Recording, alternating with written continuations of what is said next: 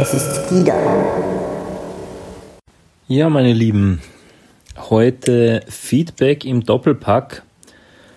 Nach dem Elvis haben wir jetzt auch noch äh, die Toni Doppelpack Polster Folge gegeben und da war ich hin und weg, so dass man gedacht habe, da muss ich euch gleich, gleich darauf antworten. Das war ähm, durchwegs ein großartiger Podcast. Oli, du hast zwar ein bisschen gekünstelt begonnen, ähm, das war überambitioniert, wie das ähm, sanft und sorgfältig einmal gesagt haben. Äh, aber ihr wart dann recht schnell und recht gut drin im Thema.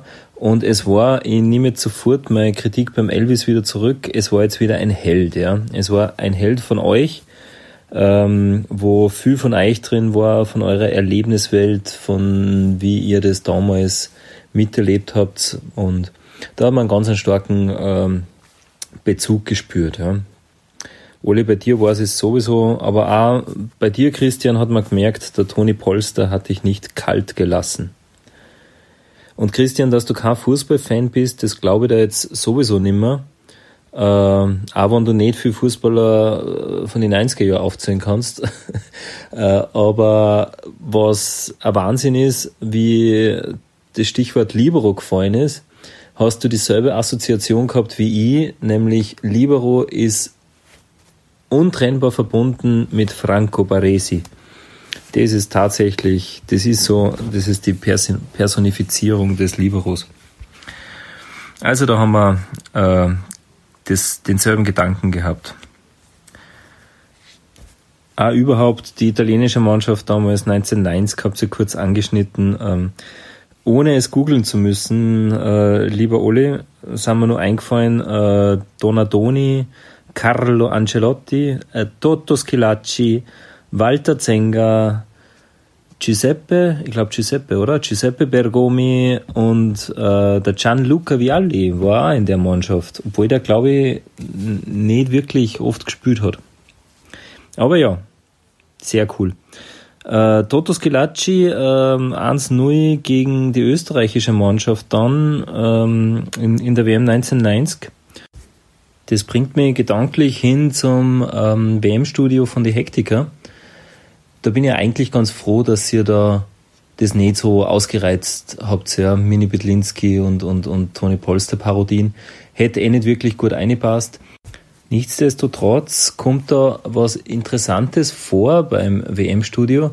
Und zwar ähm, interviewt da ein, ein, ein äh, Reporter den italienischen Trainer äh, und fragt ihn, äh, ob er in, in Toni Polster kennt. Ähm, und der Italiener versteht das natürlich nicht und dann sagt er, äh, si, Toni Polster, Antonio Spillerbecco oder so ähnlich. Ich glaube halt, dass er Spillerbecco sagt. Und ich habe es nie kapiert. Ich habe es auch jetzt gerade wieder gegoogelt, weil mir gedacht habe, hm, äh, was, was wird ein Polster oder Kopfpolster auf Italienisch heißen? Äh, es heißt Cuscine, aber nicht Spillerbecco. Ich würde mir von euch zwar wünschen, ähm, dass ihr das bitte aufklärt. Vielleicht schreibt's ähm, irgendwen an. Der Florian Schäuber ist, glaube ich, eh nur erreichbar. Äh, vielleicht kann der sagen, was sie damals gemeint haben mit, ähm, äh, mit dem. Gut, jetzt habe ich euch äh, eine Frage gestellt. Äh, da möchte ich natürlich, lieber Oliver, auch deine Frage beantworten. Wie nennt man die spanische Nationalmannschaft oder wie nennt sich die in Spanien? Ähm, es ist ganz einfach La Roja. Das heißt, die Roten oder die, die Rote eigentlich. Äh, so wird sie meistens genannt, wenn sie sehr gut spülen, sehr ungestüm spülen und äh, unwiderstehlich, unaufhaltsam sind, wird sie ja manchmal von der Presse La Furia Roja bezeichnet. Und in Spanien, so viel kann ich sagen, da ist der Toni Polster nach wie vor ein Thema. Mm, der ist bekannt. Äh, natürlich in Sevilla, wo ich mich auch öfters einmal aufhalte, äh, da ist er wirklich nur sehr in aller Munde. Also wenn die Sevillanos dann mitkriegen, dass ich Österreicher bin, dann sagen sie immer, ah, Österreicher, bist äh, Fan von FC Sevilla, von Toni Polster. Und dann sage ich, ja, Fan von Toni, aber nicht vom FC Sevilla, weil in Sevilla gibt es nur einen Verein und das ist Betis. Tut mir leid, Toni, aber das ist so. Ja, in Logroñez werden die Spanier auch kennen, wahrscheinlich, weil der Toni Polster ja auch in Logroñez gespielt hat. Wo er nie gespielt hat, lieber Christian, ähm, ist Barcelona. Er hat nie in Barcelona gespielt. In dieser nordspanischen Metropole in Katalonien, Barcelona. Ja, was verbinde ich mit dem Polster Toni? Äh, klarerweise auch äh, das Jahr 1989 und 1990 und die folgenden Jahre.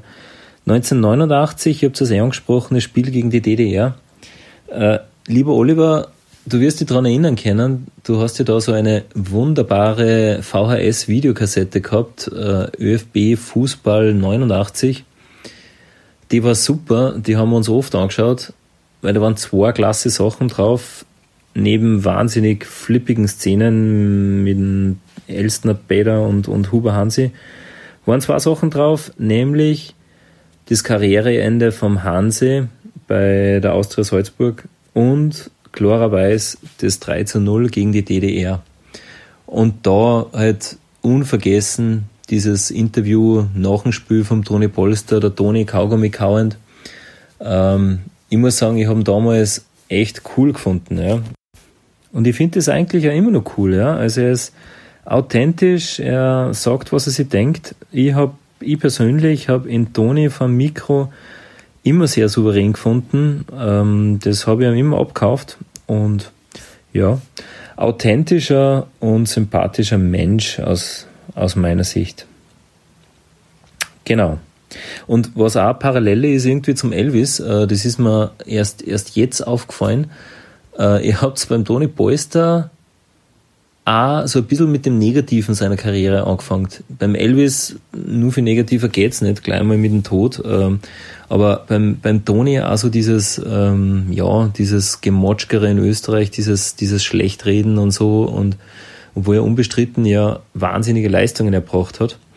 Ich zirkt da so eine gewisse Parallele zum, zum Lionel Messi, weil der ist auch der weltbeste Fußballer, bringt es aber im eigenen Land und in der eigenen Nationalmannschaft nicht. Also, und er wird auch natürlich in Argentinien immer kritisiert.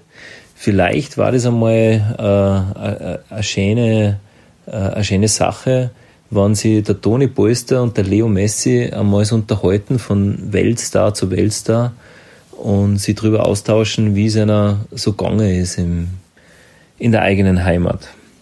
Das ist mir das ist mir da noch eingefallen dazu. Ja, ansonsten Geplänkel zum Schluss war eine nette Variante, auch wenn es äh, ein bisschen einseitig war. Also äh, Christian, du hast kein Thema gefunden, wo der Oli mitmachen hätte können. Ähm, das, ja, ist halt einmal so passiert, aber ich glaube, euer, eure Geplänkels werden auch in Zukunft wieder, wieder hervorragend und ein Schlagabtausch werden. Ja, und was ich sehr schade finde, ist, dass sie noch gar keiner gemeldet hat, außer mir, für den, die rechte und die linke Hand des Podcasts Ausflug nach Budapest zur Buddy-Statue. Ähm, ja, schade. Hm, da sollten sie mehr Leute melden. Äh, ich würde ja wahnsinnig gern den Musikerfreund aus Salzburg mitnehmen, in Gregor klarerweise. Wer auch immer Lust und Laune hat, soll da mitfahren. Und es würde mir wahnsinnig freuen, bei diesem Ausflug die zweite Person kennenzulernen, von der ich jemals ein Audio-Feedback gehört habe zu eurem Podcast. Und zwar war das der, der gesagt hat, dass man Öpfe nicht abbockt in Plastik kauft. Dem ist nichts mehr hinzuzufügen. Und so beschließe, auch, beschließe ich auch diesmal mein Feedback. In diesem Sinne, Servus.